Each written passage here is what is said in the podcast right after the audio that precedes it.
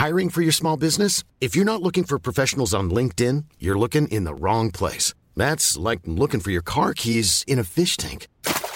LinkedIn helps you hire professionals you can't find anywhere else, even those who aren't actively searching for a new job but might be open to the perfect role. In a given month, over 70% of LinkedIn users don't even visit other leading job sites. So start looking in the right place. With LinkedIn, you can hire professionals like a professional. Post your free job on linkedin.com slash people today. Unsere Welt ist auf dem Weg in das Zeitalter der künstlichen Intelligenz. In atemberaubender Geschwindigkeit verändert sich beinahe alles. Besonders in der Geschäftswelt ist die ungeheure Dynamik des Wandels spürbar. Die Unternehmen und die Menschen darin sehen sich vor vielen Unsicherheiten und Herausforderungen. Der Aufstieg der künstlichen Intelligenz bedeutet neuen Wettbewerb, eine Flut von Daten, aber auch sich verändernde Fähigkeiten und die sich daraus ergebende Notwendigkeit von Veränderungen in den Skills von Mitarbeitenden und der Leistungsfähigkeit der Unternehmen.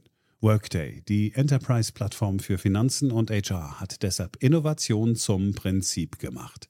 Viele BTO-Hörer erleben den Wandel aus nächster Nähe. Ihre Unternehmen sehen sich einem Ansturm von Veränderungen ausgesetzt, suchen nach Mitteln, um sich aus der Beschleunigungslücke zu befreien und haben Schwierigkeiten, Schritt zu halten. Oft sind die Lösungen kurzfristig und bruchstückhaft. Getrennte Systeme für die Finanz- und Personalabteilung oder die Aufrüstung veralteter Technologien sind häufige Beispiele dafür.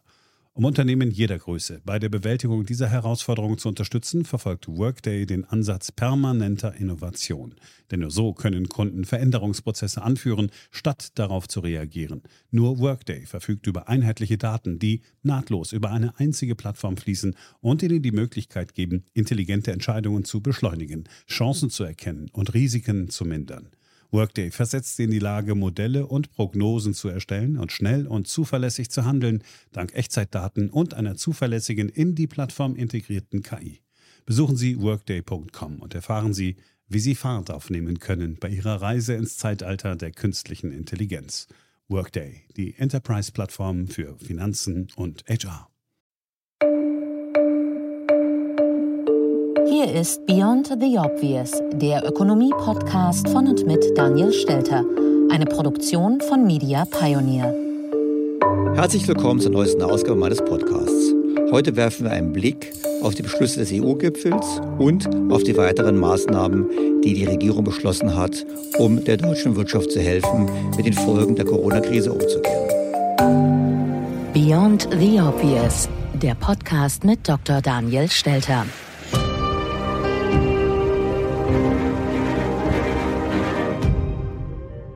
Danach widmen wir uns dem Streitthema bedingungsloses Grundeinkommen, wie letzte Woche angekündigt, ein Thema, was uns ja schon länger beschäftigt, nicht erst seit Corona. Beginnen wir aber mit dem EU-Gipfel. Die 27 Staats- und Regierungschefs haben sich zunächst wie erwartet auf das von den Finanzministern geschnürte 540 Milliarden Euro Rettungspaket geeinigt. Ab Juni sollen die Gelder aus dem Euro-Rettungsfonds ESM abrufbar sein, das Geld aus Brüssel für Kurzarbeit und Unternehmenskredite von der Europäischen Investitionsbank. Außerdem werden bis Mai die Pläne für einen Wiederaufbaufonds vorgelegt. Im Gespräch seien mindestens 1,5 Billionen Euro, die die EU-Kommission mobilisieren will. Die Dimensionen sind gigantisch, 1000 Milliarden, 1500 Milliarden, 2000 Milliarden. Die Frage ist natürlich am Ende, a, bringt es überhaupt etwas, das zu tun und b, wer soll das bezahlen? Wenn wir uns die Maßnahmen anschauen, die Maßnahmen, die jetzt beschlossen wurden schon, sind ein Tropfen auf den heißen Stein. Sie werden etwas Zeit kaufen, aber sie werden das grundlegende Problem, was wir in der Europäischen Union haben, nicht lösen, nämlich die Frage, wie können wir es schaffen, gemeinsam aus der Krise rauszukommen, obwohl einige Staaten, namentlich Italien, aber auch Frankreich und Spanien und Portugal und Belgien, so viele Schulden bereits haben, dass sich weitere Staatsschulden eigentlich nicht mehr leisten können. Und das ist dann das zweite Thema, nämlich dieses Thema des Wiederaufbaufonds. Brauchen wir das Geld, um die Wirtschaft wieder anzukurbeln? Sicherlich ja. Vor allem deshalb, weil allein schon der Begriff des Wiederaufbaus falsch ist, weil im Unterschied zu einem Krieg ist ja nichts zerstört worden. Um nach diesem Schock, diesem gigantischen Schock der Corona-Krise, die Wirtschaft wieder anzukurbeln, braucht man ganz andere Maßnahmen und vor allem viel weitergehende Maßnahmen. Die große Frage, die sich stellt, ist dann, wer soll das bezahlen? Und darüber wird weiter gestritten. Ich möchte dazu eigentlich nur drei Perspektiven einbringen. Also die erste Perspektive ist folgende. Wir müssen anerkennen, dass wir in einigen Staaten hohe Staatsschulden haben, weshalb es dort Grenzen gibt, weitere Schulden zu machen. Wir müssen aber auch anerkennen, dass genau in diesen Staaten, namentlich in Italien, die privaten Haushalte deutlich reicher sind als in Deutschland und darüber hinaus auch die Verschuldung des Privatsektors deutlich geringer ist als in Deutschland. Ich habe das in der vergangenen Woche einmal vorgerechnet. Die Staatsverschuldung in Italien ist ein großes Problem. Aber der Privatsektor ist so gering verschuldet, dass die Schulden geringer sind als in Deutschland. Deshalb lohnt sich die Frage aufzuwerfen, sollte nicht auch der Privatsektor Italiens einen Beitrag leisten, um dieses Schuldenproblem zu lösen. Weil zum einen sind die lauten Rufe da nach Hilfe auf europäischer Ebene, nach gemeinsamen Schulden. Auf der anderen Seite muss man die Frage aufwerfen, wäre es nicht möglich für Italien und auch für die anderen Länder, ihre Staatsschuldenprobleme zu lösen. Das wären sie in der Tat. Ich meine, wenn man ganz extrem vorgehen würde, würde sagen, jawohl, wir wollen die Staatsschulden Italiens um 100 Prozent des Bruttoinlandsproduktes senken, dann wären die Schulden tiefer als bei uns. Dann entspreche das einer Vermögensabgabe in Italien von ungefähr 20 Prozent. Das ließe sich durchführen, sicherlich nicht populär. Es ließe sich auch durchführen, zum Beispiel über Zwangshypotheken, die man in Immobilien einträgt. Das heißt, Italien hätte eigentlich einen Hebel in der Hand, die Schuldenprobleme zu lösen. Dass das die italienischen Politiker nicht wollen, verstehe ich. Es ist nicht populär, es gibt keine Tradition dafür. Wer sollte sowas machen? Aber es ist ein interessantes Schlaglicht, während bei uns über solche Themen diskutiert wird, über Vermögensabgaben, wird es von denselben Ökonomen, die bei uns für Vermögensabgaben eintreten, im Falle von Italien abgelehnt führt uns zur zweiten Lösung. Die zweite Lösung ist eigentlich das, was die Spanier vorgeschlagen haben. Das fand ich ungemein spannend, weil die Spanier haben vorgeschlagen, lasst uns doch gemeinsam auf EU-Ebene 1500 Milliarden Euro leihen und dieses Geld in die betroffenen Länder überweisen. Das heißt im Klartext eben vor allem nach Italien, nach Spanien, nach Frankreich und nach Portugal und nach Belgien. Und dann haben wir das Problem normalerweise, wenn wir das Geld gemeinsam leihen, dann müssen die Deutschen einen hohen Anteil dieser Tilgungen bezahlen. Das ist nicht populär. Es soll doch bei uns nicht populär sein, weil, wie gerade eben gezeigt, wäre es doch nicht richtig gerecht. Deshalb haben die Spanier gesagt, ja, lasst uns doch einfach ewig laufende Anleihen ausgehen. Wir leihen uns das Geld und wir werden das Geld niemals zurückbezahlen. Übersetzt bedeutet das nichts anderes, als dass die Inflation die Schulden über Zeit auffrisst und am Ende ist keine große Schuld mehr da. Und der letzte Schritt, der noch fehlt, das haben Sie nicht offen gesagt, aber das steht natürlich dahinter, ist, lass die EZB das Ganze finanzieren. Und darauf wird es hinauslaufen. Und wir Deutschen, und das werde ich auch in meinem neuen Buch ausführen, Coronomics, wir Deutschen sollten uns dagegen nicht wehren, wir sollten das tun, wir sollten mitmachen, wir sollten sagen, jawohl, das ist richtig, lasst uns Schulden bei der EZB abladen. Dann aber übrigens nicht nur diese neuen Schulden, sondern vor allem auch ein Teil der alten Schulden, damit auch wir Deutschen etwas davon haben, dass diese Entschuldung über die EZB stattfindet. Denn das neu geschaffene Geld wird natürlich tendenziell an Wert verlieren. Und nachdem es sowieso passiert, dann ist es wichtig, dass wir auch Schulden einbringen, weil sonst sind wir doppelt die Gekniffenen, würde man sagen, weil wir nämlich zum einen Lasten übernehmen für andere und zum anderen auch noch die sich daraus ergebenden höheren Inflationsraten betragen müssen. Kein Thema mehr sind die Corona-Bonds. Zumindest ist das die offizielle Aussage. Aber der Blick hinter das, was so offensichtlich proklamiert wird, offenbart mehr. Die Corona-Bonds sind offiziell vom Tisch, einfach deshalb, weil man sie nicht so realisieren kann. Das ist einfach zu offensichtlich, dass es Widerstand gibt in den Niederlanden, vor allem auch in Österreich, auch in Deutschland. Und deshalb macht man es über die Hintertür. Gemeinsame Anleihen auf der EU-Ebene mit gemeinsamer Haftung. Ja, dann kann man sagen, jeder haftet nur für seinen Anteil. Aber im Kern ist es schon so, wir nehmen einen Kredit auf der aber nicht in Deutschland verwendet wird, sondern der verwendet wird im Ausland. Das ist eine Übertragung von Vermögenswerten oder ist eine Übertragung von zukünftigen Steuerzahlungen, wie man es mal möchte, in das Ausland. Ich glaube, die EZB und die EU und die Regierung werden sich etwas überlegen, das so zu verpacken, dass es eben der Bevölkerung zu erklären ist, wie auch bei der Griechenlandrettung. Ich meine, die Griechenlandrettung ist ganz toll. Griechenland jubelt über Schuldenentlastungen und wir sagen, wir haben aber nichts dafür bezahlt, wir machen damit noch einen Gewinn. Einer von beiden sagt nicht die Wahrheit.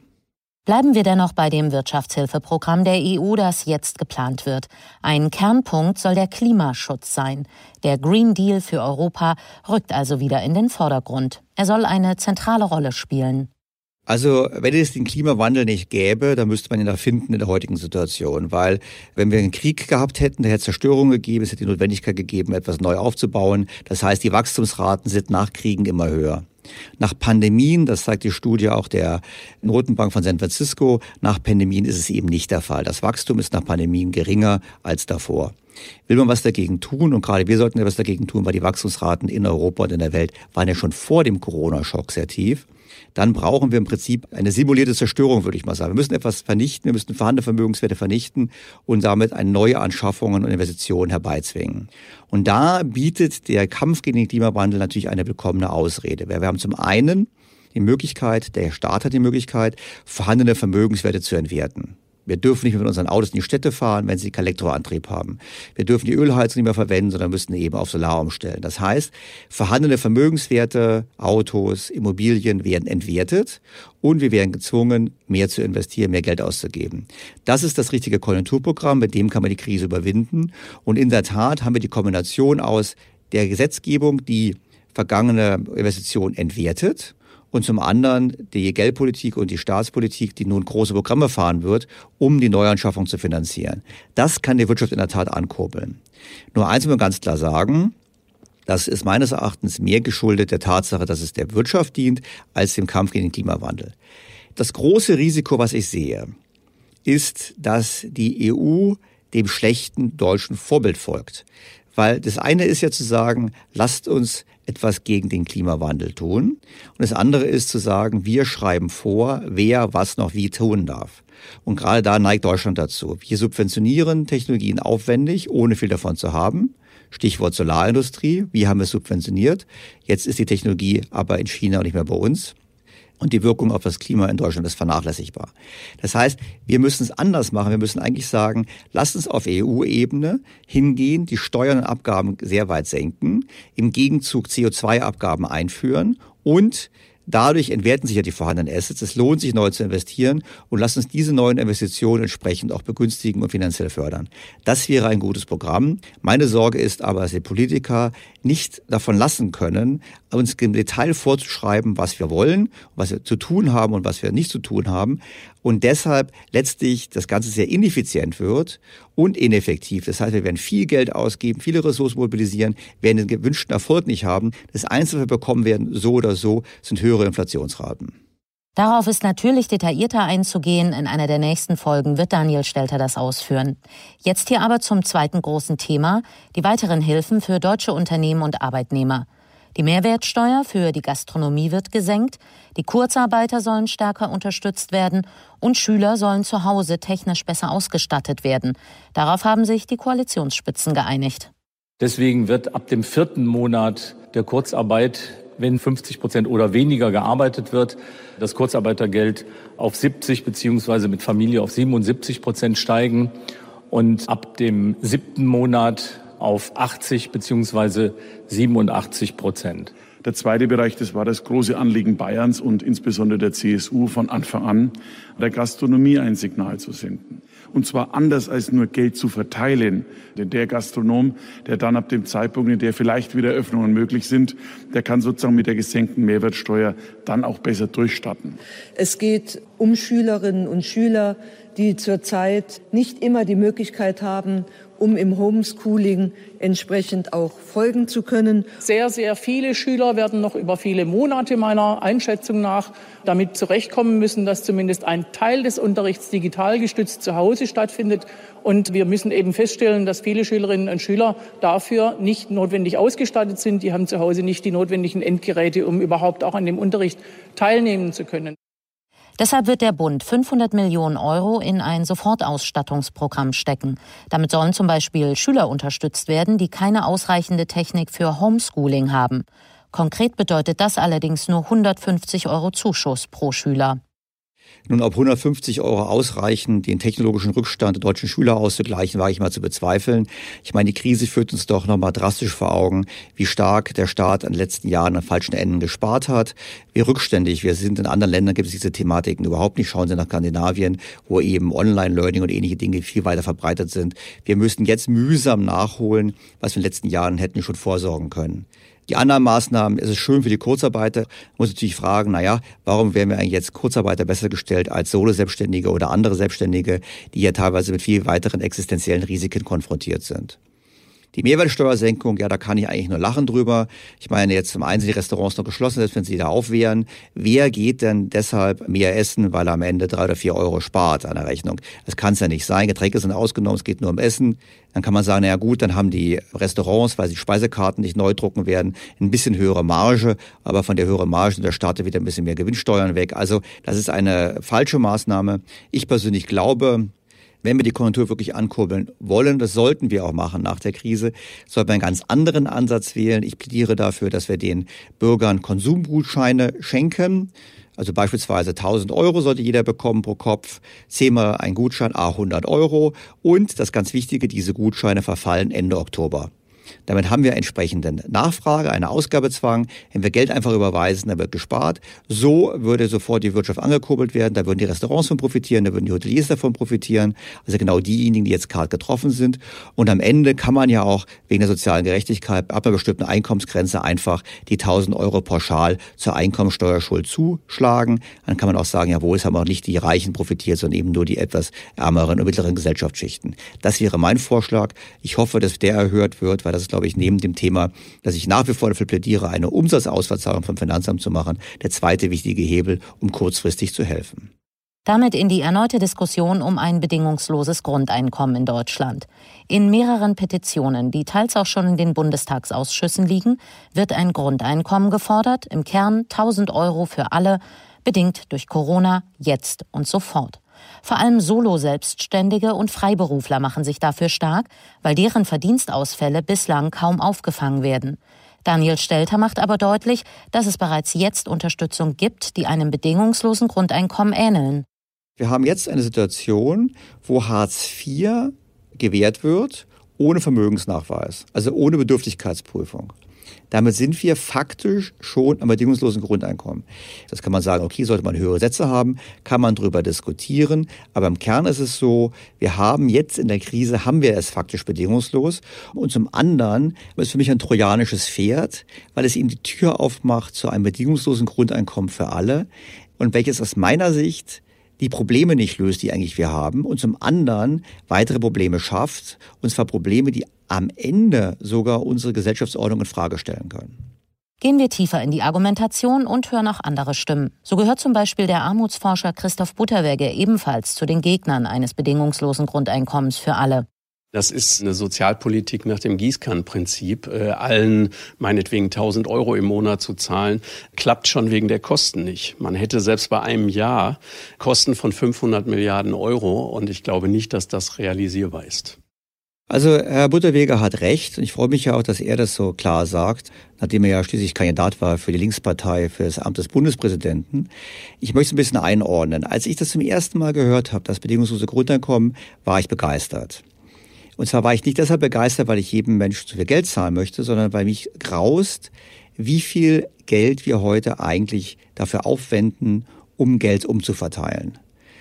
Ich würde es gerne mal ein bisschen in Zahlen fassen. Also wir haben ja ungefähr einen Sozialstaat im Volumen von 1000 Milliarden Euro. Fast schon ein Drittel der deutschen Wirtschaftsleistung wird jedes Jahr zu verwandt, um Sozialleistungen zu machen. Sozialhilfe, Wohn- und Erziehungsgeld, Gesundheitsfürsorge, Renten- und Arbeitslosenhilfe, also die ganzen Themen, da wird ungefähr 1000 Milliarden pro Jahr ausgegeben. Und wenn wir dann schauen, was da passiert, stellt man eigentlich fest, dass die Verwaltungsausgaben für den Sozialstaat gigantisch sind. Also seit dem Jahr 1970 sind die Verwaltungsausgaben um 40 Prozent gestiegen, und zwar 40 Prozent schneller als das Bruttoinlandsprodukt. Das ist nicht mehr mit dem größten Sozialstaat zu erklären, sondern wir haben es geschafft, den Sozialstaat auszubauen und wir sind dabei immer ineffizienter geworden. Immer mehr Menschen sind damit beschäftigt, den Sozialstaat zu bewirtschaften. Eine andere witzige Datenpunkt vielleicht.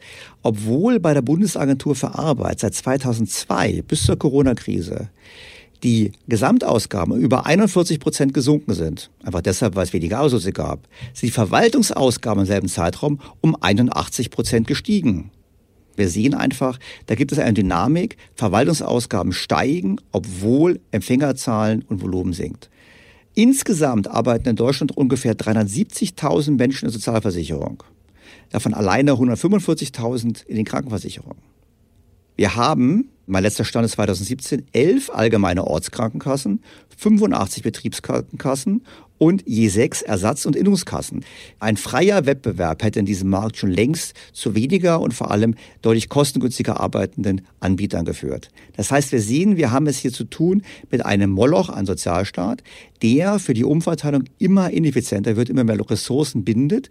Und deshalb war meine Impuls immer zu sagen, lasst uns das drastisch vereinfachen. Und wenn wir es drastisch vereinfachen, eben zum beispielsweise Grundeinkommen, sparen wir uns diese ganzen Verwaltungskosten. Wir prüfen jetzt nicht mehr alles im Einzelfall. Es gibt eine pauschale Zahlung und damit hat sich die ganze Sache.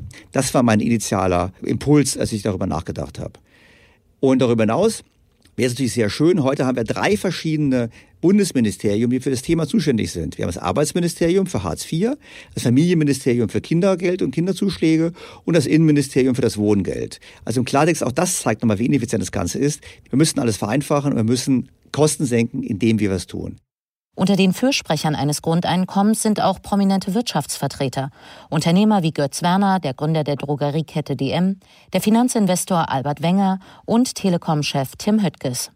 Ja gut, die Begründung der Befürworter ist, sie sagen, wir stehen vor einem enormen technologischen Wandel. Wir bekommen eine neue Welt, wo Roboter und Computer alles für uns tun. Das heißt, es wird keine Arbeit geben für alle Menschen und deshalb sollten wir den Leuten das Geld bedingungslos auszahlen. Wir werden uns im Prinzip leisten können und müssen, dass ein großer Teil der Bevölkerung nicht arbeitet.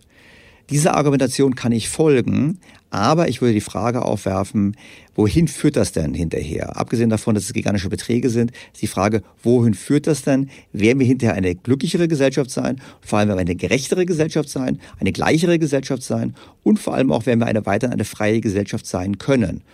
Und generell muss man natürlich dazu sagen, mit dem bedingungslosen Grundeinkommen potenzieren wir den Unsinn, den wir heute schon machen. Weil zurzeit passiert nämlich Folgendes. Wenn man in der Mitte ist als Bürger mit seinem Einkommen, also Alleinstehende mit 33.480 Euro oder Familie mit zwei Kindern mit 70.000 Euro brutto, die zahlen im Schnitt ungefähr 15.000 Euro an den Staat und bekommen über verschiedene Wege ungefähr 14.500 Euro wieder zurück. Ein großer Teil der Bevölkerung zahlt was, um es zurückzubekommen und abgezogen bleibt das Minus der Verwaltungskosten. Richtiger wäre es aber zu sagen, lasst uns dem unteren Drittel der Bevölkerung helfen, weil die brauchen das, und lass es das obere Drittel der Bevölkerung bezahlen. Das wäre der richtige Ansatz. Und wenn wir jetzt aber Richtung bedingungsloses Grundeinkommen gehen, dann machen wir quasi das noch verstärkt, was wir jetzt schon tun. Eine unglaubliche Umverteilung, wo ein großer Teil der Leute, die Geld bekommen, selber für das Geld bezahlt, abzüglich der Verwaltungskosten. Hierzu passend der Alternativvorschlag eines Hörers. Ersetzen des Arbeitslosengeld II durch das bedingungslose Grundeinkommen, welches an alle Bürger vom Finanzamt als umgekehrte Steuer ausbezahlt und welches dann über die Einkommenssteuer wieder progressiv neutralisiert wird. Das ließe sich so austarieren, dass die unter dem Strich ausbezahlten Gesamtsummen bei den Bedürftigen bleiben. Es würde nicht teurer werden als das, was wir heute haben und es würde signifikanten Bürokratieabbau bedeuten. So wie der Hörer das geschrieben hat, stimme ich ihm voll und ganz zu. Nur das ist eben nicht eine Lösung, wo man sagt, wir führen ein bedingungsloses Grundeinkommen ein, sondern es ist eine Lösung, wo wir das gesamte Steuer- und Abgabensystem modernisieren und faktisch mit einer negativen Einkommensteuer beginnen die immer geringer negativ wird, irgendwann mal null ist und dann wird sie anfangen zu steigen. So muss es gemacht werden. Heute haben wir einen langen Bereich in der Einkommensskala, wo es sich nicht lohnt, mehr zu arbeiten, weil ein überproportionaler Anteil dann weggenommen wird vom Staat, eben weil Hartz-IV-Zuschüsse und anderes wegfallen und weil die Abgabenlast steigt. Das ist ein Ansatz, wo man sagt, lasst uns das gesamte Steuer- und Abgabensystem modernisieren. Da bin ich ganz stark dafür. Ich wäre dafür zu sagen, wir haben eine negative Einkommensteuer, also ein Grundeinkommen meinetwegen von 1000 Euro, also wäre dann 1000 Steuer vom Staat wo man dann mit jedem Euro, den man dazu verdient, immer mehr behält, aber einen gewissen Anteil an den Staat abgibt, bis man irgendwann bei Null Zuschuss ist und dann anfängt eben entsprechend die Abgaben zu zahlen. Das wäre richtig, nur Soweit ist es nicht. Die Befürworter des Grundeinkommens wollen das Grundeinkommen bestehende System haben. Das halte ich nicht nur für nicht finanzierbar, sondern das halte ich auch für ungerecht. Weil die Lebenshaltungskosten sind sehr unterschiedlich. Also heute ist ja so, Hartz IV, jawohl, das ist ein selber Satz, aber die Wohnkosten werden natürlich in München genauso übernommen wie in Oranienburg. Aber die Lebenshaltungskosten sind sehr unterschiedlich. Das heißt, wenn wir 1000 Euro auszahlen, deutschlandweit, dann haben wir eine andere Ungerechtigkeit, nämlich zwischen denen, die in teureren Orten wohnen und diejenigen, die in billigeren Orten wohnen. Man kann natürlich argumentieren, ökonomisch, naja, dann gibt es einen Anreiz für Leute, die vom bedingungslosen Grundeinkommen leben wollen und sonst nichts machen wollen, dass die in die Gegenden ziehen, wo man weniger ausgibt fürs Leben könnte man sozusagen argumentieren als Programm, um die ländlichen Regionen wieder zu beleben. Ich persönlich glaube aber nicht, dass das der Fall sein wird. Insofern wäre das schon auch eine Ungerechtigkeit, die man ansprechen muss. Darüber hinaus zeigt eine Studie aus den Niederlanden was Interessantes auf. Die haben es mal durchgerechnet für die Niederlande und haben festgestellt, dass bei der Einführung eines Grundeinkommens praktisch ein Großteil der Bevölkerung schlechter gestellt wird. Und vor allem erstaunlicherweise würde zwar die Ungleichheit abnehmen, aber die Armut würde zunehmen, weil am größten wären die Verlierer diejenigen, die heute die Ärmeren sind, weil die nämlich eigentlich über Zuschüsse und anderes faktisch mehr bekommen, als diesem bedingungslosen Grundeinkommen entspricht. Wie gesagt, das sind Zahlen aus den Niederlanden, aber das fand ich sehr interessant und ich würde vermuten, dass es auch bei uns so ist, wenn man es ganz durchrechnet. Vor diesem Hintergrund lehnt auch linke Politikerin Sarah Wagenknecht die bisherigen Grundeinkommensforderungen ab. Ich bin kein Anhänger des bedingungslosen Grundeinkommens, weil ich glaube, dass es in die falsche Richtung geht. Wenn man den Kreis der Empfänger so ausweitet wie beim bedingungslosen Grundeinkommen, also nicht nur auf die, die den Sozialstaat brauchen, sondern quasi auf die gesamte Bevölkerung, ist mein Verdacht oder ist eigentlich fast logisch, dass dann die Höhe der Leistungen sinkt. Das heißt, zu glauben, dass das Grundeinkommen quasi zu den anderen Leistungen dazukommt, halte ich für unrealistisch. Ich halte für eher wahrscheinlich, wenn sich so etwas durchsetzt, dass das dann alle anderen Leistungen ersetzt. Und dann ist es im Grunde Sozialabbau. Ja gut, ich meine, Sarah Wagenknecht hat die Vermutung, die die Holländer nachgerechnet haben, dass in der Tat es so ist, dass bei so einem Modell die ganz unteren Schichten, die, die am dringendsten darauf angewiesen sind, Geld zu bekommen, am Ende weniger in der Tasche haben. Im Beispiel Hollands wurde durchgerechnet, dass die Armut um drei Prozentpunkte steigen würde. Und das ist erheblich. Also, wir haben einen sehr großen Sozialstaat, der braucht eigentlich kein bedingungsloses Grundeinkommen, weil der Sozialstaat so groß ist. Das ist anders als in den USA. Ich meine, in den USA haben sie jetzt im Rahmen der Krise gesagt, wir zahlen jedem Geld aus. Das ist ja eine Art bedingungsloses Grundeinkommen. Warum? Weil es kein soziales Netz gibt. Aber wir haben das. Das heißt, Länder mit sehr gutem Sozialsystemen wie die Niederlande, wie Deutschland, wie Skandinavien, die profitieren davon nicht. Erstens. Zweitens, wir haben es zu tun mit einer enorm ineffizienten Verwaltung. Und das ist übrigens nicht deshalb so, weil die Leute dort faul sind, sondern es ist vor allem deshalb so, weil die Regierungen viel zu komplizierte Gesetze geschaffen haben. Das heißt, wir brauchen eine dringende Simplifizierung der Gesetze und dann sparen wir entsprechende Ressourcen bei der Umverteilung. Des Weiteren sollten wir darauf achten, dass vor allem die, die es brauchen, Geld bekommen und vor allem die, die es können, zahlen. Das heißt, wir sollten das obere Drittel bis untere Drittel bezahlen lassen und das mittlere Drittel sollte davon gar nichts merken. Darüber hinaus sollten wir natürlich ganz klar sagen, wir brauchen etwas, was eine breite Akzeptanz hat. Und desto größer die Umverteilungswirkung ist, desto geringer dürfte die Akzeptanz sein, vor allem dann, wenn wir zwar viel umverteilen, aber die Armut eigentlich zunimmt, wie Frau Wagenknecht ausgeführt hat, weil nämlich die, die es wirklich bedürftig sind, am Ende weniger in der Tasche haben als vorher. Weitere Analysen und Ausführungen lesen Sie im Blog von Daniel Stelter auf think-beyondtheobvious.com. Die nächste Ausgabe dieses Podcasts gibt es am kommenden Sonntag. Rückmeldungen oder Fragen dazu schicken Sie am besten als E-Mail oder Sprachnachricht an podcast.think-bto.com. Herzlichen Dank fürs Zuhören. Ich freue mich auf Ihr Feedback, auf Ihre Kommentare. Genießen Sie den Frühling trotz Corona und ich freue mich auf das Wiederhören in der kommenden Woche. Ihr, Deine Stelter. Beyond the Obvious, der Podcast mit Dr. Daniel Stelter.